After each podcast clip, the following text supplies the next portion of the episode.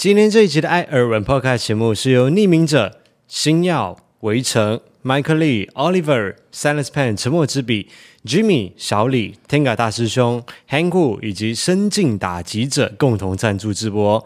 感谢各位艾草们的支持和鼓励，都能我们这个 Podcast 节目，让我们可以一直的做下去，陪伴着大家每一个星期一的早晨。节目马上就要开始了，祝大家星期一早上上班上课愉快。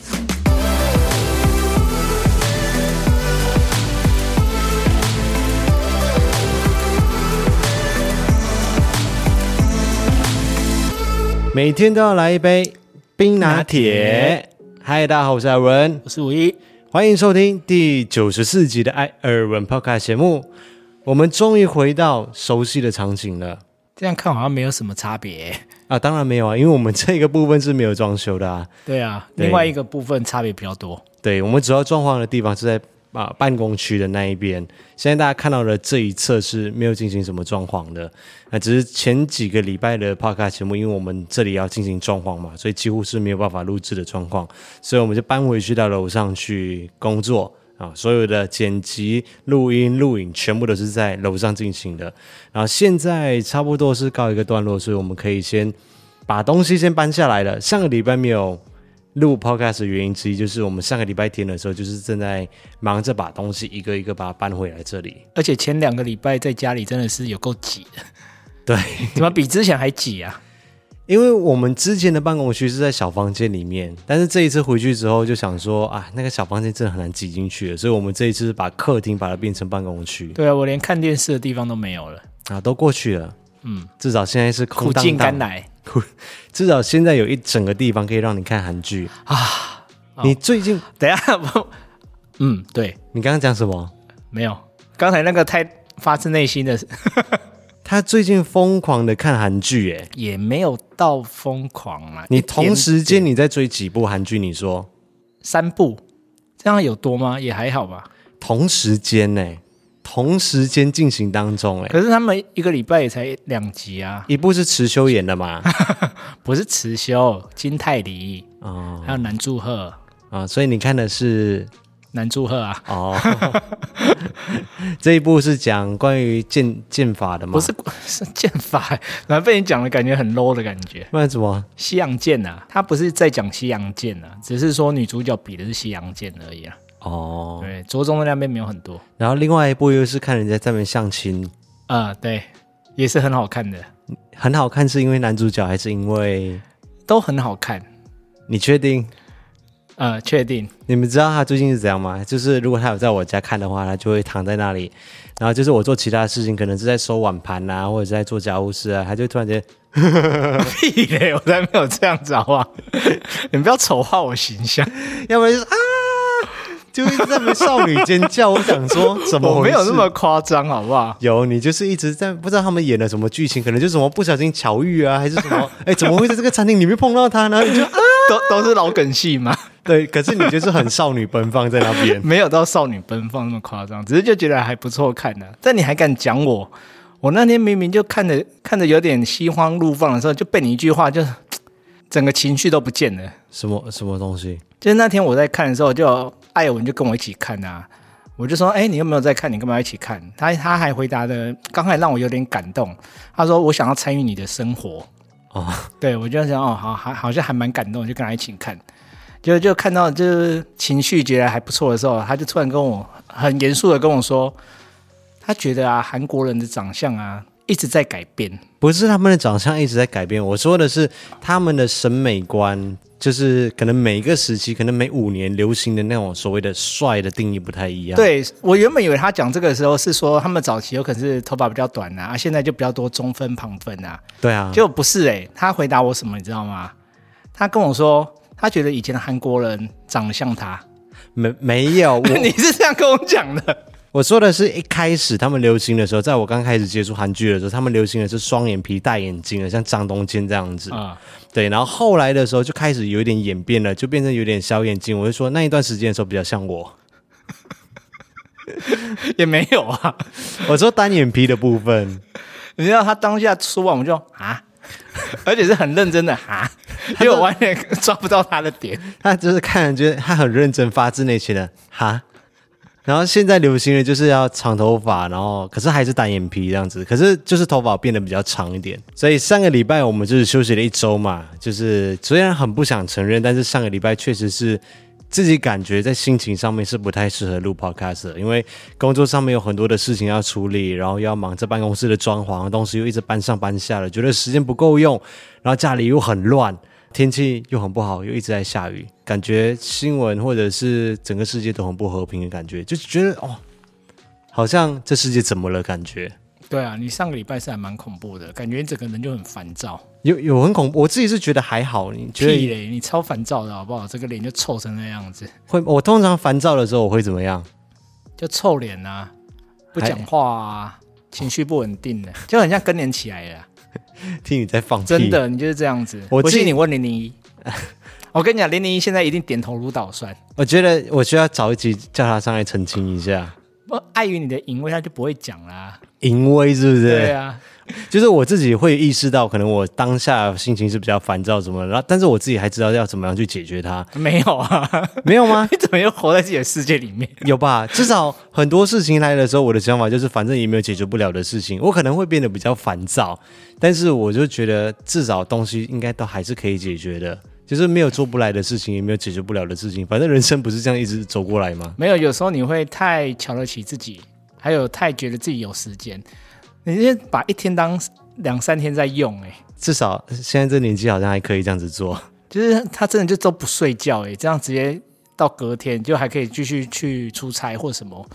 我看他开车，我都觉得很可怕。我们那天从高雄回来的时候，嗯，我原本先睡嘛，就起来，我就看他好像快睡着了，他就突然跟我讲说：“我觉得我现在最厉害就是我可以睡着还继续开车。”我说我练就了这个功法。对，那听到这句话，哇，整个精神都来了，我都不敢睡了。我自己的做法就是，反正事情很多的时候，就是一件一件的把它写下来，然后安排好优先顺序，然后就一件一件的把它处理掉。因为当开始写下来之后，你就会开始有个头绪，思绪会比较清晰一些些。然后你开始做了之后，你就觉得哦。好像一个一个步骤就开始顺下去了，就不要很多事情的时候，你就在那边一直觉得很烦，一直觉得很烦。但是你一直在那边烦，好像事情都不会有进展。嗯，是这样没有错啊。嗯，可是你前期你的脸就真的很臭，可能在处理事情的当下，对，那时候我就会很想躲开。反正事情很多的时候，就是把它写下来就好了。其实上个礼拜严格来说要录 podcast，其实还是可以的，只是可以吗？没有时间啊。就是可能会通宵剪辑，这样又是到早上，嗯，而且会连累我啊，没有，你录完你就回去了，你哪会陪我剪辑？我如果以上礼拜的时间，我们录的时间大概又是十二点左右了。哦，好吧，所以五一就跟我讲说，叫我那一天请个假一下，所以后来我一发完那个现实动态，讲说我们这个礼拜的 podcast 请假一下，让我们去买一杯咖啡的时候，我就觉得 如释重负嘛，没有，就觉得好像有喘一口气的感觉，就。有喘息的机会，然后回来之后继续的搬办公室，这样子就觉得少了一个东西压住的感觉。嗯，就开始把东西搬下来。对。所以还是感谢大家的理解啦。就上个礼拜我们就请假一周。那在前两个礼拜里面，我们频道上面有一期的 podcast 嘛，就是前两周发布的。然后有一部会员专属的影片，就是我们的行动派艾草们可以到频道上面看。我发现它不太会推播到大家的手上或者手机的封面上面去，所以我们会透过各个管道，比如说透过 IG 的限时动态啊，或者是透过那个贴文的方式，或者透过 Telegram 的群组里面，然后来去推送给大家，就跟大家说我们今天有发布那个会员影片这样子。另外就是我们有两部的开箱影片，都是 Microsoft Surface 的，一个是 Pro 8，一个是 Laptop Studio。第一部是第一印象的影片，然后第二部就是我们在很短的时间之内，我们只有七天的时间来去体验一下。鉴赏期。对，就是接过来玩一玩，然后赶快把它拍完之后，然后要还给对方。对，所以就发布了两部影片，然后 Vlog 的部分我们也有发布两则。哦，这一次二二八连假去高雄参加 Cary 的婚礼的两部 Vlog，这两部都已经上架了。还有一百八十度的饭店全景套房，对，全景套房饭店，还有就是我们连续 去了两天的看高雄烟火。我最近在找台湾的住宿啊，嗯，我还是觉得我们那天找的那一间 CP 值算蛮高的。还他哎，我忘记他多少钱呢？五千多啊，哦，五千多块。对啊，因为我现在在找四月连假的啊，你要连假出去哦。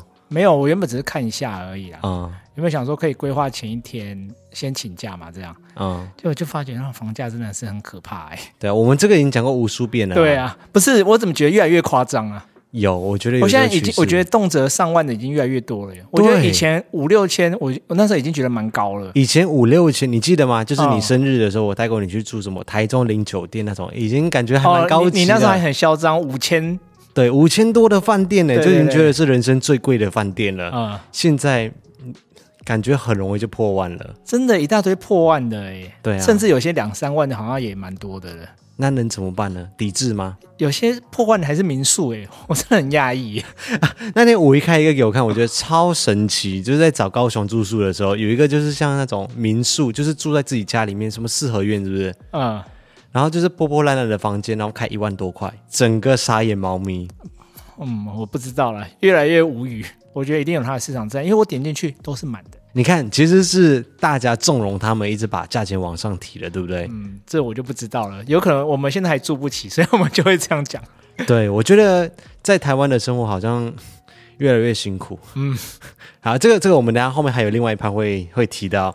对，所以我们的 vlog 全部都已经上传上去了。那这一次高雄烟火，我们第一次去看的时候，也就只有看到那个无人机的部分嘛。第二次我们有再去看到烟火的部分，都已经把它记录下来了。所以如果有些人没有机会到高雄看烟火的话，也可以透过这期 vlog 来跟大家分享一下。对啊，我们真的站了整整三个多小时。对，已经很久没有站这么久去看一个表演了。对。I hope you don't mind if I say that I love you. Cause there's so many ways that I want to carve out our names, board a last minute plane, just us two. We can chase the sun as it sets in the mountains. Find luck like a bet in Greek fountains. Or lay lazy in bed with your head on my chest. I hope you don't mind if I say that I love you. Every day another I do. Cause you know I do, do, do,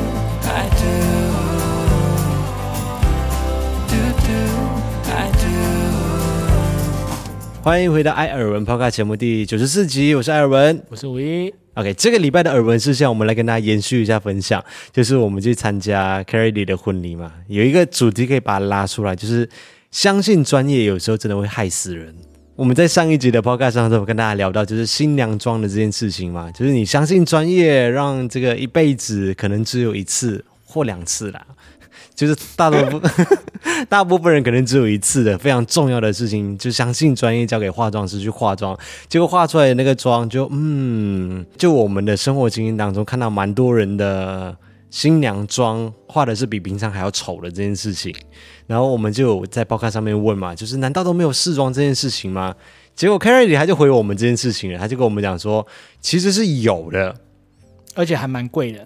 啊，对，他说，但不是所有的事情加了一个试，就试试看的试，啊，就会免费哦，就跟你那个餐厅喜宴要试菜一样。我觉得要钱是合理的啦，只是它的价格让我有点吓到。你们可以心里面有一个算盘，先算一下大概多少钱化一次新娘妆，就是试试看哦，哪一个妆容是你比较想要的，这样子试化那个妆。啊，我公布答案哦，八千块。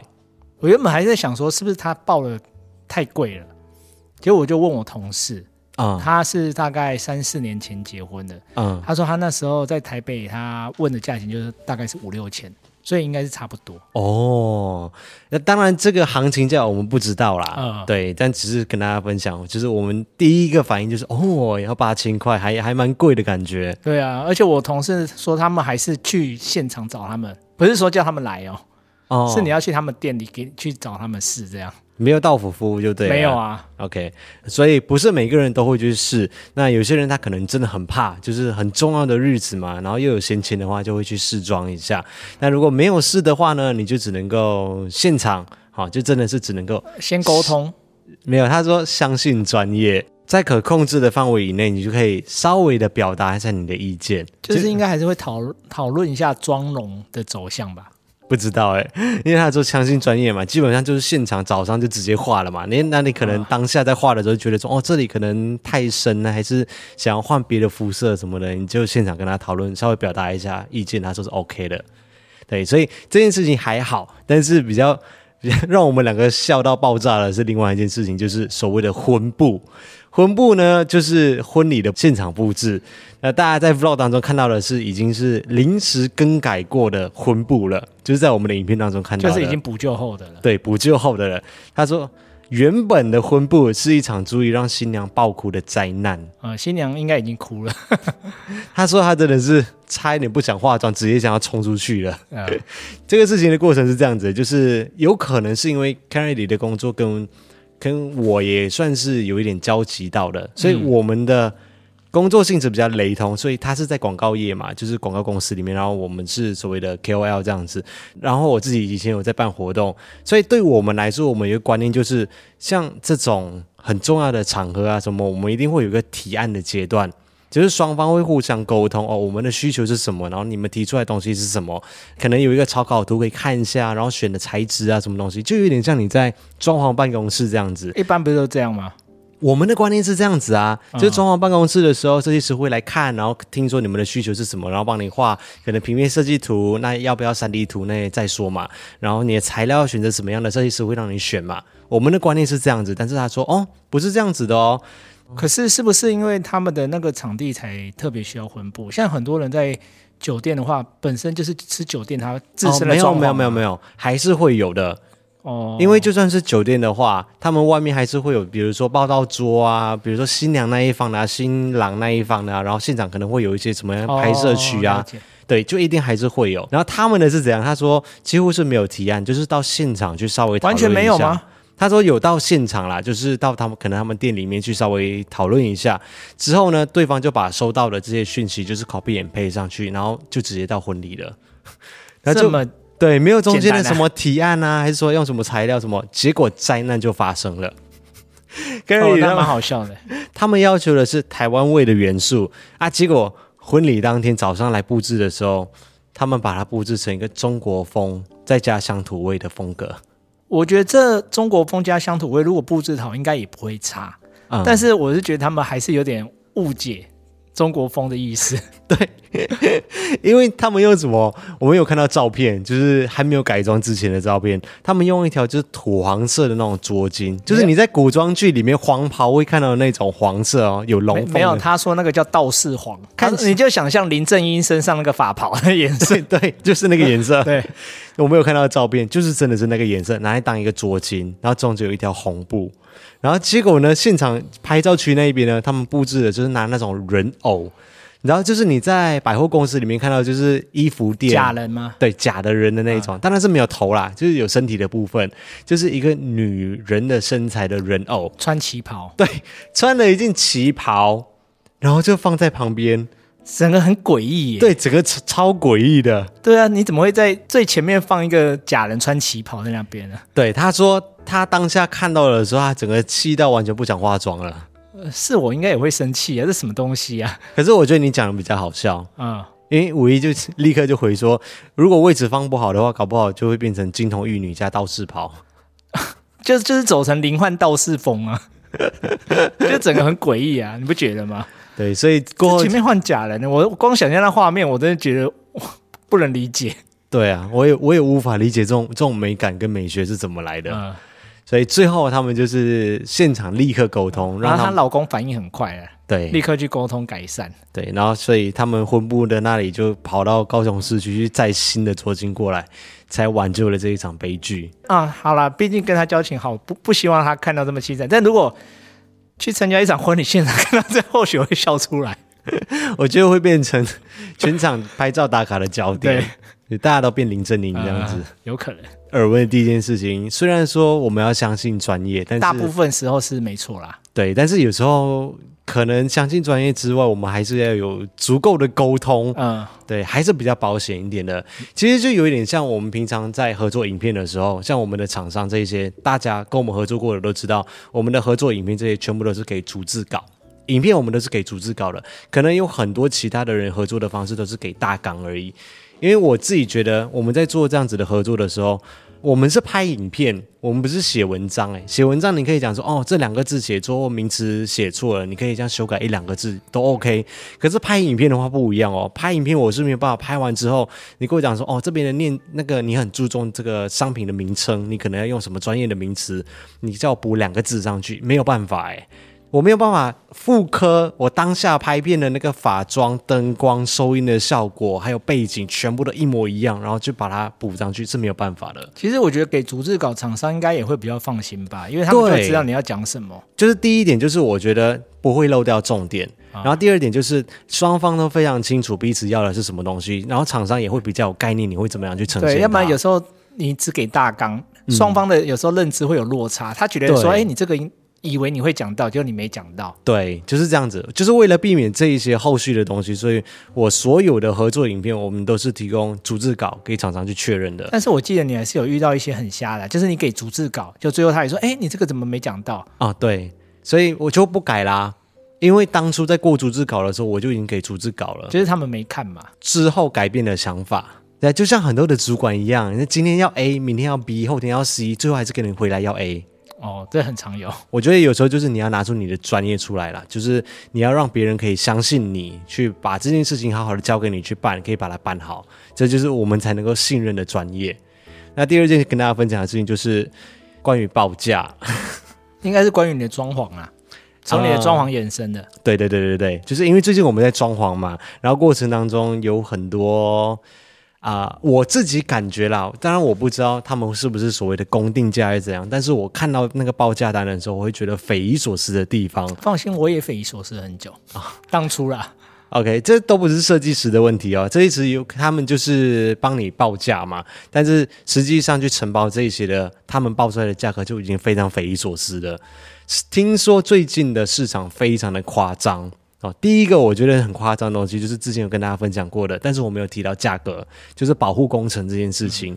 就是你在装潢的时候要做保护工程这些东西，我们的报价是三万四千块。你说针对你这个个案吗？对，针对我这个个案哦。那我跟大家说，我们做了什么事情？就是我们买了那个瓦楞板，就是白色的那种瓦楞板保护板啊，那个买到来大概七百块左右。嗯，然后就现场贴整个平面把它贴起来，然后买养生胶。把我们的柜子这些把它给封起来，不要让装潢的过程当中有那些灰尘什么东西会跑进去嘛。然后在电梯那一边也把那个瓦楞板把它给贴起来。所以你要买的东西就是瓦楞板、养生胶还有胶带，这样买起来大概一千两百块左右。然后我跟你还有零零一，我们大概花半天的时间左右就把它弄完了嘛。嗯，对，这样子三万四千块，我觉得我省的真到位，真的，我帮你省好多钱哦。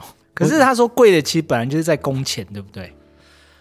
我我你还是无法理解工钱，对我无法理解工钱。因为你就算想说请一个工人，好，就算专业给五千块，我不知道这样说对不对啊？也许我这样子讲出来，可能在那个行业里面人会觉得很北宋一样。嗯、我跟你讲，三万四，我扣掉四千块的材料费，好不好？你几个人来？你一个人还是两个人来？一个人的工钱一天一万五，是什么工作比那个工程师还好赚呢？一天一万五，哎，就算有专业，我 我还是有一点无法理解这个专业啦。啊，这我不知道怎么评论了，但是我觉得这是我们自己可以省下来的钱。对，所以我我也没有抱怨太多哈，我们也没有抱怨太多，我们就是想说，哦，既然是这样子，那我们就自己做嘛。对，就摸摸鼻子自己做。但是有一些人他们是没有办法自己做的，比如说我们刚好上个礼拜去看牙医的时候，然后牙医师就刚好他们家里在装修嘛，他们就跟我们提到，为什么最后他们的保护工程还是给对方去承包？原因就是因为如果说保护工程是他们自己做的话。那如果说地板上面有什么磨损啊，还是说他们那个比较贵的那种木质地板磨到的话，大理石或什么之类的，对，实在是算他们自己的。那我觉得这样就比较合理，因为他除了他的工钱，还有他的材料费，还有这些保险。嗯、哦，这算是一种保险。对，它是一种保险的概念啊，就是它至少它要保证你的家具那些如果有损坏，它也要贴啊。它如果永远都只收工钱，最后有损坏，它只能做白工哎、欸。对不对？我觉得他有可能是把这个算进去的，我我先不知道啦。哦、可是你看，像我们的那种状况，就没什么东西可以装的。没什么东西可以装。他好像也不会因此这样就收比较便宜啊，啊、嗯，对不对？然后另外一个就是所谓的清洁工程嘛，之前有跟大家提到，哦、清洁工程让我很生气的一个地方，或者说在我的装潢里面。哦，我我有仔细看一下我的报价，就是粗清跟细清还分两个报哦。粗清就是所谓的可能就是大致上的清理，八千五百块。OK，这个不是细清哦。嗯。然后还有一个项目叫做细清，一瓶是一千块，它是算瓶数的。嗯、然后我们这里还就讲说，还包含外面走到那一些地方啊，什么就算到来就二十五瓶，但我们实际里面是二十瓶。为什么连外面走到都要算？其实我我是也不是很清楚啦，但这就是算二十五瓶，两万。五千块，真的有点贵。我们那一天就是我跟零零一，嗯，就是这样清一清一天嘛，然后隔天，当然我们清了两三次嘛，因为要等它落成之后再清。了不起就是两天的时间，然后就是这样子清完它，我又省了两千五百块，两万五千块啊，两万五千块对，嗯，然后还有一个听说也是涨价涨得很夸张，近半年里面涨了三次的新北市的清运，对，来一次这样子清是一万两千块。因为那个好像收钱的也是清乐色那边啊，我、哦、听说他们是整个垄断市场，哎，就只有一两家在做而已。是，嗯，这我就不知道。可是我当初我是知道清运垃圾是真的蛮贵的，而且是真的涨很多。对，就这样子来过来帮你载一车过去是一万两千块。OK，结果我们现场的垃圾是怎么处理的呢？你说一车就一万两千块？对，一一车就一万两千块。哇，比我去年又贵，真的蛮多的。所以我们之后就是。这些钱我们全部把它省下来，就是现场辛苦一点，稍微把垃圾分类一下，该用大垃圾袋的东西把它装起来，就用大垃圾袋把它装起来，然后其他的可以回收的就把它回收回去。所以我这一笔钱我也把它省掉了。所以真的报价很多，真的还是要看仔细，可以省还是要省一下，真的差蛮多的哎。对啊，可是你知道有时候就会很尴尬，就是你也不好意思跟人家就是在报价单上面一项一项去对，好像又很不尊重人家，还是又很。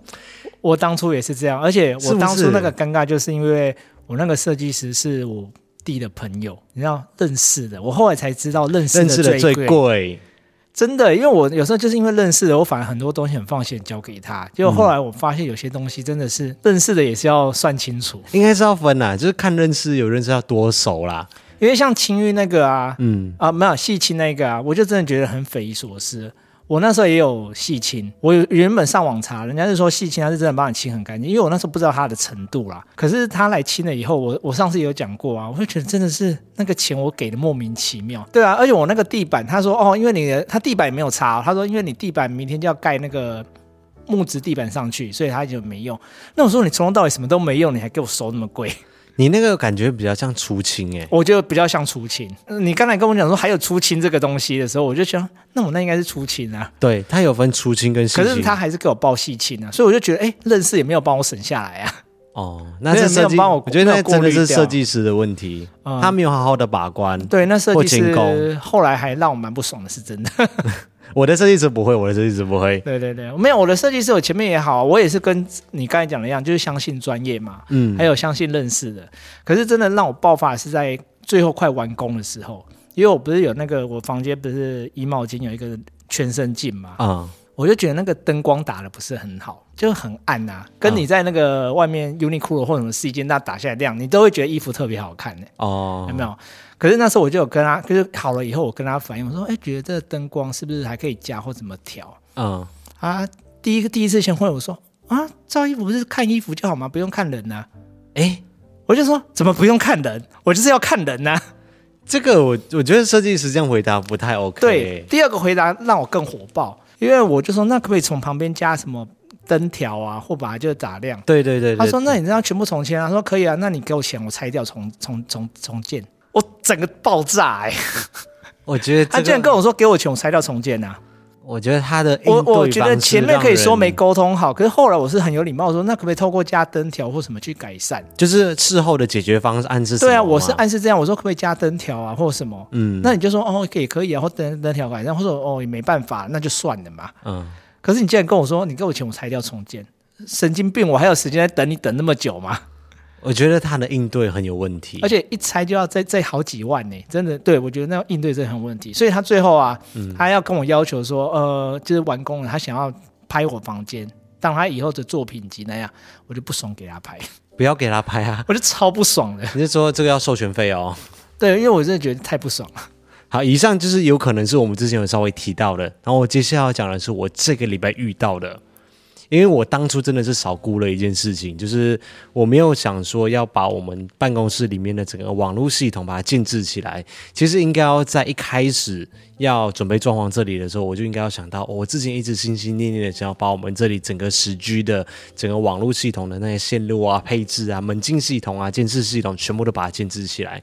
我那时候在装潢前的时候没有想到这一步，那最近我就想说啊，干脆就把它做起来好了。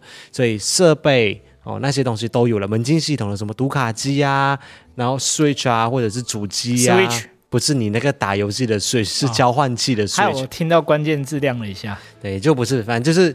东西设备那些我都有了，那是我也有了嘛，所以我就想说，我应该要去找一个弱电。听说这些都是要请弱电来去用，所谓的弱电就跟水电不一样，弱电是做网络系统啊这些东西的，所以就请弱电来帮我看一下。我很清楚的知道我需要的是什么东西哦，就是我需要怎么样去拉线，怎么样去布线，然后连线材我们都自己准备哦。然后我们就请弱电的师傅来看一下，就是需要装一个磁力锁啊，然后需要把那个线从哪里拉到哪里，路线我都跟他讲了。主要需要他协助的地方就是装磁力锁嘛，然后磁力锁由他们出，然后帮我们装那个水晶头，因为线材我们也自己准备 Cat 六的线了，网路线那一些，就是水晶头的部分需要他们来帮忙弄哦。所以他就来场勘之后回去之后，他就给了我一份报价单。我跟你讲，他报价单长什么样子？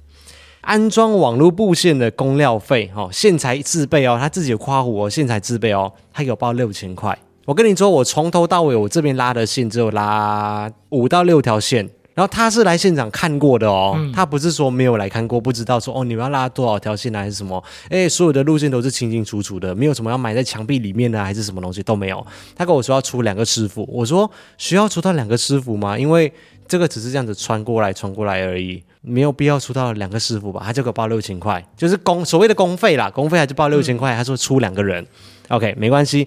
第二个，他说磁力锁啊，一千五百块，这个我觉得就是材料费嘛，哦、也还好，也还好。然后他又给我报一个磁力锁的支架，然后后面写说有需要再加。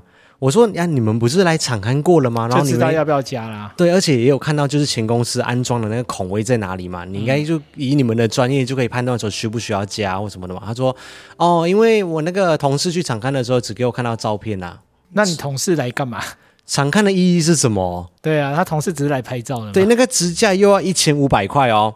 然后重点是，他还给我另外算了一个安装磁力锁的供料费，那边又再给我报了一个一千二。这不是重复了吗？那一天来场看的时候，我就已经跟那个人确认过了，可以用半天之内就可以弄完了，而且是一个人可以解决的事情。然后他给我报到两个人之外，他给我工钱全部给我分开报。我不知道这是不是他们的行规或本来就是这样子啦。OK，可是这样当然是在我们消费者看来就会觉得不太舒服，想说，哎、oh.，都是出一个工人钱，给工钱是很合理的。对，我但是怎么会给到重复报？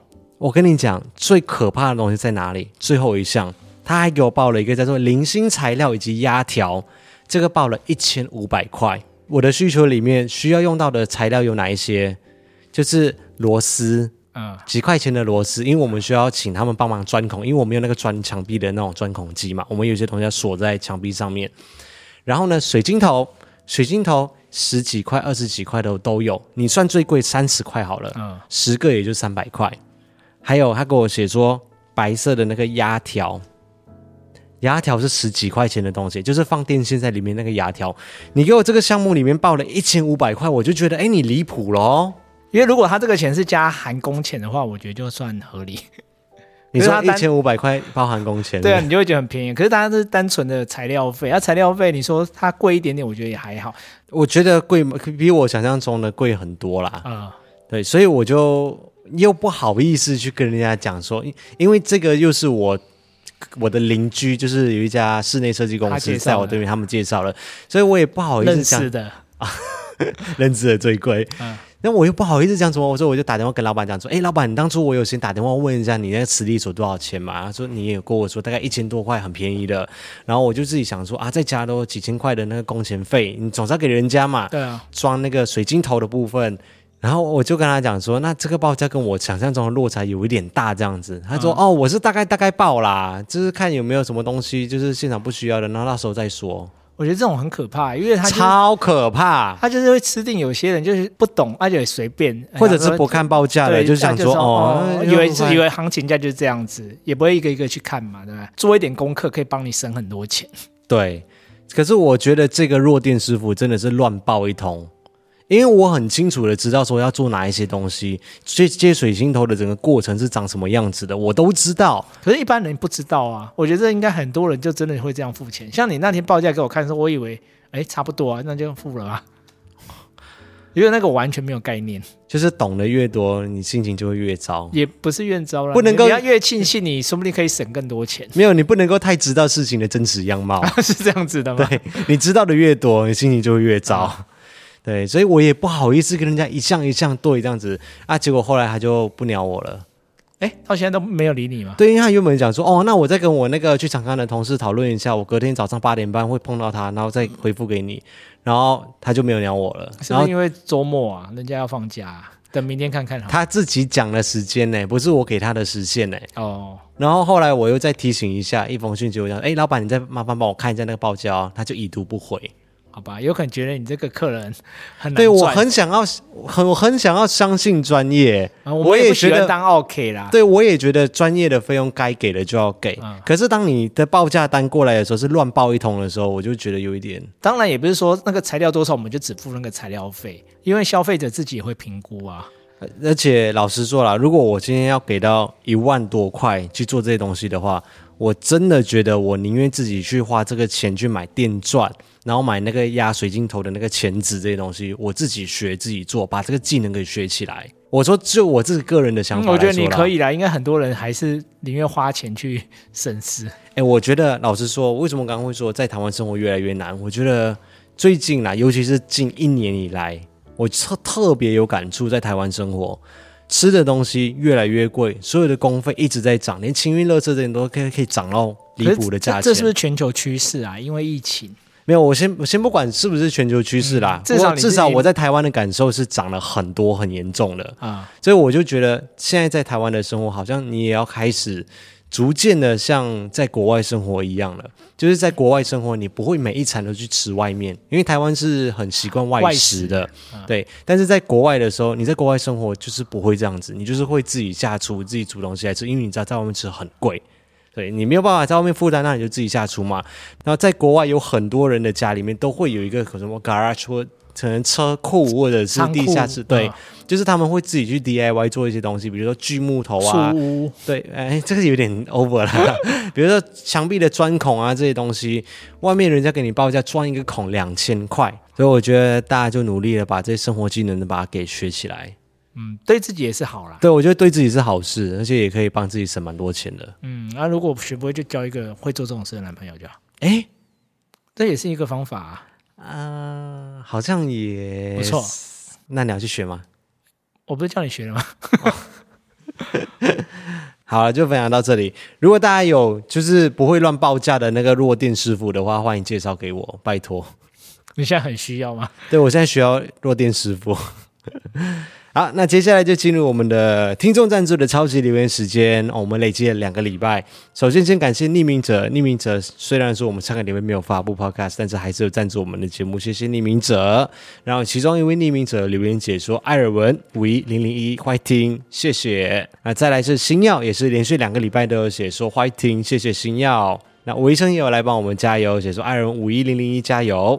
那下一位是麦克利，他是分两个礼拜，第一个礼拜他写的是为大家在南澳的三月份加油打气，也谢谢你们的 podcast 在我苦闷忙碌的一周当中带来一些的欢乐。然后第二个星期他留的是这个星期 email podcast 陪我赖床，真的有一点不习惯，但是艾尔文要明白，铁人也是需要充电的。有时候偷懒一下是为了更远、更长、更大的梦想，加油吧！而我还是乖乖的赖床多一下啊！打完第三剂疫苗，身体觉得有点累累的，继续睡，好好休息哦。对，好好休息。哎，我们打完第三剂的时候有怎么样吗？忘了，应该跟第二剂差不多吧。就是隔天有点比较疲倦、累累的。嗯，对，然后就多喝水，主要是手臂会稍微有点酸痛，手臂疼痛比较明显。对，就好好休息，多喝水。那 Silence Pen 沉默之笔，他写说上个礼拜忙到忘记抖内了，看到新工作室的装潢状况，真的好期待哦！我最近也在准备搬家打包，想要换换环境，丢掉一些不愉快的回忆，想和艾尔文、五一还有零零一一起加油，加油，加油！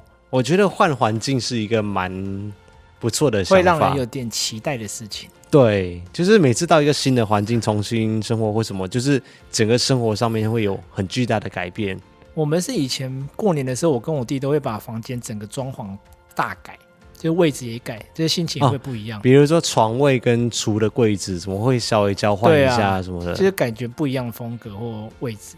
哦，你现在不能换了欸。对，我后来发觉做太多系统柜的缺点就是这样。对，你现在几乎是不能换位置。系统柜是很密合，没错啦，但是就是 你想改变也改变不了。换一个新的环境，让自己的心情也改变一下，开开心心的过生活。然后接下来是 Oliver，也是连续两个礼拜，他写说这个礼拜工作顺利多了，好，就是他换了新的工作嘛。上个礼拜根本就是灾难，如果以自己的标准来说，希望能够越来越好。新的一个星期应该又会下雨，尤其是礼拜一，感觉就有一点烦。五一零零一还有各位爱草们，上班通勤还是要注意安全，Fighting！嗯，下雨真的很烦，希望不要下雨。哦，上个礼拜我觉得其实天气还不错，那上礼拜还不错啊，对吗？放晴啊。对，感觉就是接下来好像听说也会不错，一直到礼拜四、礼拜五的时候，又要开始一整个礼拜的雨了。对啊，还好现在礼拜一我有期待的东西，所以比较可以接受它。什么意思？就有韩剧。谢谢，然后谢谢 Oliver，第二个礼拜也来 donate 写说 fighting。下一位是 Jimmy，他写说：“Hello，艾尔文五一，第一次留言竟然不是在 YouTube，而是在这里。哎，YouTube 也可以留言一下，应该是潜水的，是不是？但是看到你们的影片啊，听你们的 Podcast 啊，也有一段段时间了吧？想要留言，但是也没有什么动机，纯粹就是希望你们知道有很多人在支持你们哦。不管怎么说，我会一直的支持你们下去的，一起加油，朝着对的方向前进吧。”谢谢 Jimmy，有时候还蛮需要大家的留言的，就是不管是我是说在 YouTube 上面，就有时候很多人就是默默的看完然后没有留言，有时候就想说，哎，到底是谁在看？那攻击的留言呢？哦，也可以啦。啊、真的吗？这么放得开啊？啊，反正就是有至少有人在看嘛，要不然有时候不知道是谁在看，还是是不是真实的人类在看这样子。对啊，就是大家有留言一下，或者是来来签个到一下，都会觉得哦，有时候看到留言的时候，还是感觉蛮欣慰的。对，但是也尊重啊，因为有些人他们就是喜欢潜水。然后下一位是 Tenga 大师兄，他写说：“好媳妇不要难过，我们都很喜欢你的。”我没有难过，我有难过吗？还是只是心情比较烦躁？但是大师兄，你会想到什么？销魂面吗？对，就是。可是他是 Tenga、欸、哦，Tenga 大师兄是很会用 Tenga 的意思吗？嗯，爱又爱吃销魂，哎，面。销魂面我们现在已经恭维不起了，好像一碗涨到两百八，对不对？三百还两百八？两百还没有到三百，还没有到三百。它一碗面从我们已经一开始吃的时候是两百三三，后来到两百五，现在是两百八。哇塞，我们不敢再踏进去那家店了。我们自己觉得 CP 值有点低啦，我们自己但生意还是很好啦，应该还是觉得很多人觉得很好吃。我觉得好吃是好吃啊，嗯、就是每个人心里的那一把尺嘛，自己去衡量有没有那个价值在。嗯、至少我个人是觉得没有那个价值啊，就像熟成咖喱嘛。对，一样的道理。下一位是 Hangul，他写说：“Hello，两位，周一没有艾尔文可以听，好不习惯哦。但是能够让你们暂缓脚步，去整理一下手边忙碌的工作，下一集肯定是元气满满的，也就觉得值得等待。加油，Fighting 哦！有没有？今天有没有感觉到元气满满的感觉？”好像也还好哎，你的语气都这么平淡，我是觉得还 OK 啊。呃，你你的话好像是真的比较好一点呐、啊。哦，因为我们上个礼拜没有录，如果上个礼拜有录的话，就可以跟这个礼拜比较一下，可能会差很多。嗯，就是死气沉沉的样子。我通常不太会死气沉沉，我很尊重我的专业的。哦，因为我看到有可能荧幕下比较多。那下一位是小李，他写说：“艾伦五一好，看第九十三集的 Podcast 之前，还在看一些比较之前的影片。”一看就发现牙齿真的整齐了很多，很有效，值得。再来笑一个。我们今天才在讨论，因为我们通常都会在镜子面前一起用牙线。嗯，我就看他说：“你有想象你有一天牙齿真的会变这么整齐吗？”结果你就说：“还真的没有想象过。”哎，我我真的没有想过有一天我的牙齿会变整齐。最大的重点就是过程好像没有我们想象中原本预期的那么痛苦。我们两个之前都把牙齿的矫正想得太痛苦了。我们原本一直觉得我们没有办法做到这件事情啊、呃，因为想说，因为毕竟比较之前比较常看到是传统的那种带蒙矫正，哦、就想说会什么带钢丝，有个钢丝啊，对啊，就是第一个比较不美观嘛。再就是会有可能嘴唇比较容易磨破啊，还有、嗯、吃东西会超级麻烦，就很难清理之类的。对，最后我们就是托林医师的福，我们做了隐适美的矫正，嗯，就比较没有这些问题，而且真的比预期中好适应呢，我觉得。我觉得我们两个人好像很快就适应了，几乎没有什么不适应期，除了第一天你动作比较缓慢之外，明明就还好，就其他时间都还好啊。我觉得它就痛，很容易养成一个习惯，就是反正你每天就是带着隐适美，只要吃饭的时候就可以把它拿下来，然后就清理完毕之后再把它戴上去。我觉得它很容易习惯，而且没有想象中的感觉。对，没有想象中的这么困难。我觉得其他的我们不想要拥有。一嘴的好牙，好看的牙齿不是梦。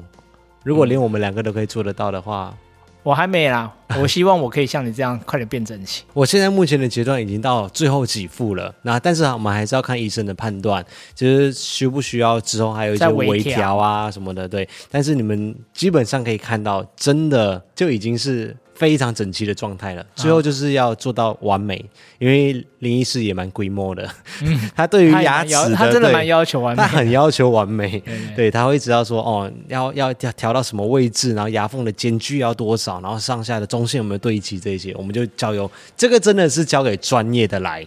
哦，这就是真的了，因为这个我们没办法判断啊。对啊，我也没有办法讲说哦，我自己 DIY 做做一个牙套上去，这没有办法，这个真的是交给专业的。这完完全全的要相信专业。对，而且我们找到的专业是真的专业。嗯，然后回来，然后那这个礼拜他也有抖内，他写说这忘了这个礼拜抖内了吗？但是没事，再抖内一次，祝大家新的一周生活快乐，谢谢小李，谢谢。好，最后一位是。那最后一位是深进打击者，他留了两封，第一封是写说祝你们新年快乐，我是来自香港的艾草，三点 five 咯，这是我的小小心意，给两位的开工红包，五一加油，谢谢，红包借来给我，哎，他是为后面的来铺陈，他是写说、啊、是这样吗？对，他写说我也是家里面只有出柜给我弟弟知道，所以我是很能够明白当下的心情的，几年后我才开始。几年后，他才说开始的时候，其实他是不太能够接受的。但是，难道我弟现在不能接受吗？应该是还好。我们不是快要吃饭了吗？哦，如果没有意外的话，是下下礼拜，嗯，年假的时候啦。对，就是跟他弟弟去吃个饭。嗯深进打击者，他是说他刚开始的时候，他弟是不太能够接受的，就是过了几年之后才跟他说，但是始终都是自己的亲哥哥嘛，所以就很快就能够接纳了事实。之后也帮他挡下了不少父母的催婚，所以他也很感谢他。嗯，这也是很好的弟弟，会让人感动。所以你弟有让你很感动？哎，又还好，因为平时他真的太摆烂了。然后第二封他写说，可以帮忙替我向我老公，就是跟你们一样在一起也十年了，但其实没有时间回昆士兰办手续。纽西兰吗？Queensland 是在澳洲。哦，好，我、哦、那个不要讲太丢脸，我要留下来，要我要留下来。我一直以为是，哎，为什么我会先跳出纽西兰？也差不多啊，都是纽澳一带，都是南半球。Queensland 这里，我觉得我地理好像很差一样。哎，不会啦，因为。就你不熟悉的环境嘛，哦、对不对？至少我不是说日本啊。墨尔本在哪里？澳洲啊啊，对嘛？那马德里在哪里？西班牙。新马德里在哪里？好，我们继续念。啊、呃，她有一段话啊、呃，要感性的来跟她的老公说一下，我们来帮她加油打打气。她写说。我知道你很快就要去杜拜工作了，这个是你一直想要去的地方。虽然说我不能够陪你去，但是祝你这一次旅程平安，并且硕果累累。这是之前远距离后第二次我们天隔一方，但我会期待你再回来的那一天。爱你哦！天哪，他们之前已经一次远距离，现在要第二次远距离哦。嗯，当然我们不知道他们真的很厉害哎，不知道他们上一次远距离是什么原因，跟距离多远啊？但是我觉得，可是现在这个距离很远呢。对，香港跟杜拜，但是他有说啊，就是一直想要去杜拜工作是他的梦想嘛。是啊，可是你现在跟我说，如果你去澳洲工作是你的梦想，我们突然要远距离，我还是会突然觉得好像不太能习惯呢。可能或者是可能要跟你给你有一个时间长度啦，就也许我是出国念书两年还是什么，就是有一个预先知道，而不是一个一辈子的事情。所以不知道她男朋友是去工作多久啦，但是至少他们两个人是 OK 的，然后他们都可以远距离，那就 OK 了。嗯，还是祝福啦。只是我就觉得很厉害哦，因为我现在无法想象，如果突然距离变那么远，因为生活已经很习惯有彼此了，突然哎远距离，而且又。都不在身边，嗯，有可能要一段很长的时间去适应，所以我觉得真的很厉害。对，祝你们幸福，对，祝福你们。然后杜拜工作顺利，然后在香港也杜拜好玩，开开心心的生活。哦呀，然后今天是上传的日子是三月十四号，社内相亲第八集哦啊！你不要再喊剧了，你今天三三月十四号，我只记得这个。今天是白色情人节，所以祝大家情人节快乐，情人节快乐。情人节礼物，嗯，你今天根本就不记得有这个日子，你还敢跟我伸手要礼物？我现在记得了，来不及了。然后我觉得最后还是要稍微严肃一下，因为我觉得这两周还是一直有在新闻上面一直关注乌克兰跟俄罗斯战争的事情。嗯，对，所以我我是觉得已经很久了，而且真的有点太久了，波及到太多的平民百姓了。嗯，越看越心酸。当然，我们也不能够做什么事情啦，但是就是真的是希望可以赶快停止战争。你看到那些很无辜的人就这样子突然死掉，就真的觉得……对啊，我看那小孩子独自走了一千公里路逃难到波兰啊，那些……对，我每天都在看这些新闻，对，嗯，就希望这件事情赶快落幕，要不然全世界其实都会受到影响，不管是经济方面。还是其他方面，生活方面都会，股市方面哦也会受到影响。对啊，好，那就祝大家星期一早上上班上课愉快，加油，会听情人节愉快，拜拜，拜拜。